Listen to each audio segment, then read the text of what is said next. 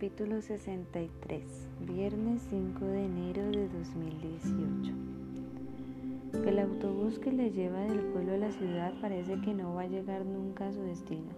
Emilio no tiene ya uñas que morderse y sus gafas están excesivamente torcidas hacia la izquierda, incluso más de lo habitual, y ni siquiera se ha dado cuenta.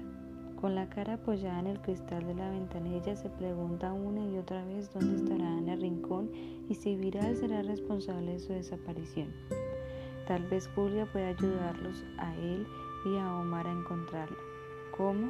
No tiene ni la menor remota idea, pero recurrir a su amiga y a su prodigiosamente es lo único que se le ha ocurrido. En la redacción no está Emilio. Ariadna no la ha visto en todo el día. Voy a ir otra vez a su piso y a bajar al trastero que se me ha olvidado mirar allí. Si no aparece avisaré a la policía.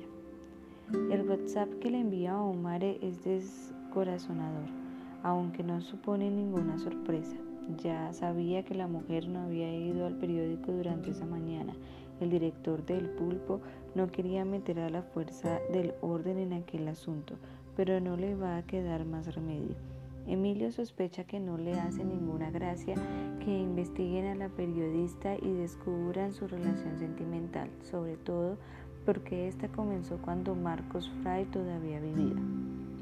Si hay investigación policial, habrá prensa, y si hay prensa, volverá el espectáculo de hace unas semanas, y esta vez será muy complicado él no se vea salpicado al ser la persona encargada de denunciar la desaparición de Ana.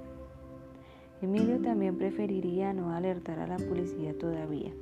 Se ha pasado los últimos tres días al lado de la periodista y hay un montón de mensajes y conversaciones entre los dos. No desearía que nadie malinterpretase su amistad, como por ejemplo han hecho sus padres. Las redes sociales podrían destripar a su amiga por algo que ni siquiera se ha producido. Cuando llegue a la ciudad tendrá que coger un metro para dirigirse al barrio en el que vive la abuela de Julia. No conoce a aquella mujer, aunque su amiga siempre le ha dicho que se parece bastante en algunas cosas.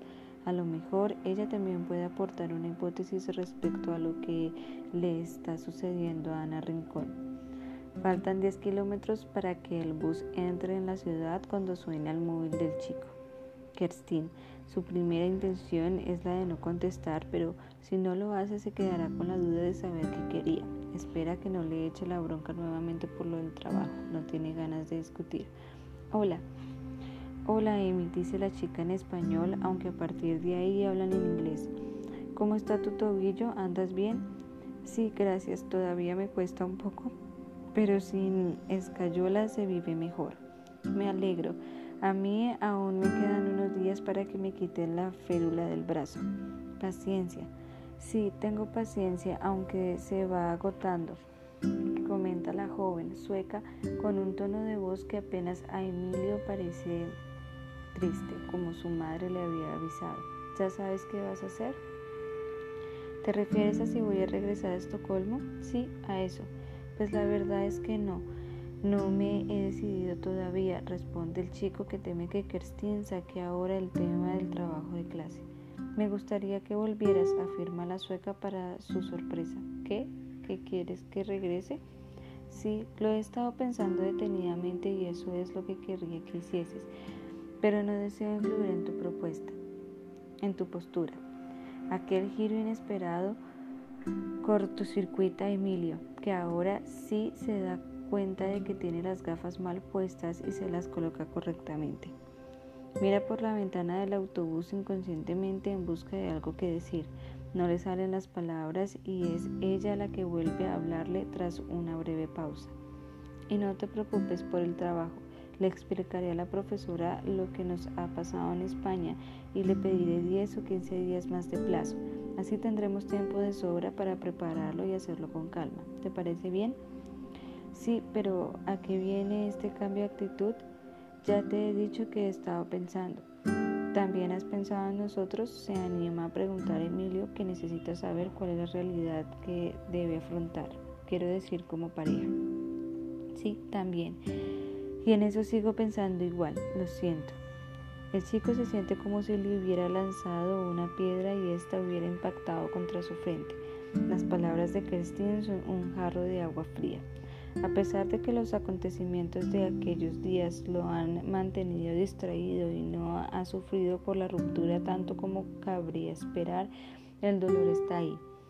Dentro de él viene y se va sin control. Y cuando recuerda lo que ha tenido con ella, lo pasa mal sí, realmente le duele la ruptura como pocas cosas hasta ahora en su vida. Emi, ¿continúas ahí? Sí, aquí sigo. Perdona, me he quedado en blanco, no sé qué decir. No quiero ser la causa de que renuncies a algo que te ha hecho feliz. Aquí has estado muy bien y no solo por mí. Principalmente ha sido por ti. No sé si sería capaz de compartir clases contigo. Se me haría muy duro. Nos acostumbraremos, tampoco será sencillo para mí, pero lo conseguiremos y terminaremos siendo buenos amigos. Yo lo veo, Emi, lo veo muy claro. La fría, distante y cuadriculada Kerstin le habla desde la emoción y la ilusión de alguien que intenta rescatar una segunda oportunidad. ¿Por qué él no puede verlo tan bien y tan claro como ella? Amistad. ¿Se puede ser amigo de alguien que te acaba de dejar? Posiblemente sí, aunque no tan pronto. Necesito pensarlo bien. Vale, piénsalo. Yo no te molestaré más, aunque el lunes me encantaría verte en Estocolmo. El chico va a decirle a su exnovia que no es tan fácil tomar esa decisión cuando se da cuenta de que alguien intenta ponerse en contacto con él.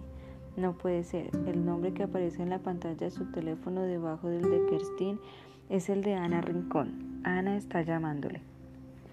Cuando sepa algo definitivo te informaré. Tengo que colgar. Y sin perder ni un segundo más se da por finalizada la conversación con la sueca y da entrada a la llamada de Ana. Está a punto de gritarle si está bien, pero al final es capaz de mantener la cabeza lo suficientemente fría como para pensar y controlarse. Y si quien está al otro lado del móvil no es la persona, no es la periodista, así que espera a que la otra persona hable. Hola, Emilio. Ana, exclama el chico que llama la atención de los pasajeros más cercanos. Sí, es ella. ¿Dónde estás?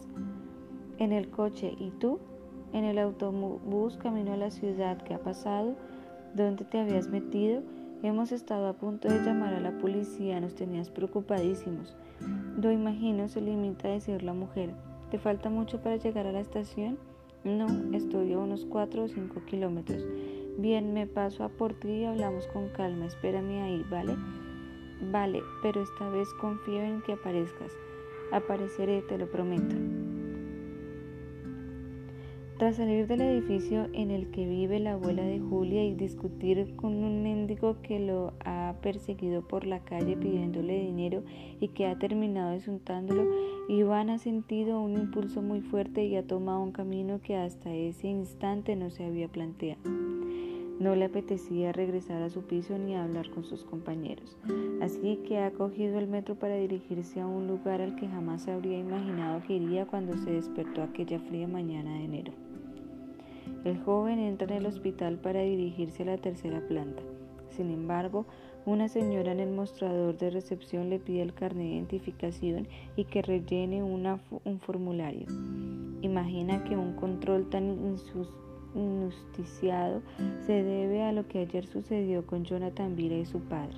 De hecho, en la puerta de la clínica hay aparcados dos coches patrulla de la Policía Nacional y ya se ha cruzado con un par de agentes que vigilan el vestíbulo. Iván le entrega el formulario completo a la mujer, le indica por dónde debe subir.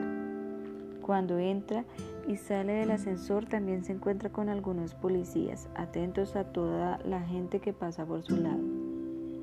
La 327 se halla situada en la pared de la izquierda al final de un largo pasillo por el que circulan decenas de pacientes, familiares y personas del hospital. Iván camina hasta la habitación siendo consciente de que Vanessa puede reaccionar mal cuando lo vea. Llama a la puerta y una voz femenina lo invita a pasar. Cree reconocer a la madre de la chica y así es. Gloria es con la primera que se encuentra al abrir. La mujer se levanta de la silla para saludar al recién llegado. No es una sorpresa para ella, ya que fue con quien el chico contactó para averiguar la habitación en la que su hija estaba ingresada. ¿Estás de coña? pregunta Vanessa cuando se percata de quién es el visitante. ¿Qué pintas tú aquí? He venido a ver cómo estás.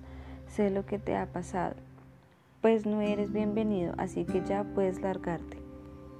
Iván duda un instante si obedecer la orden que le ha dado la chica.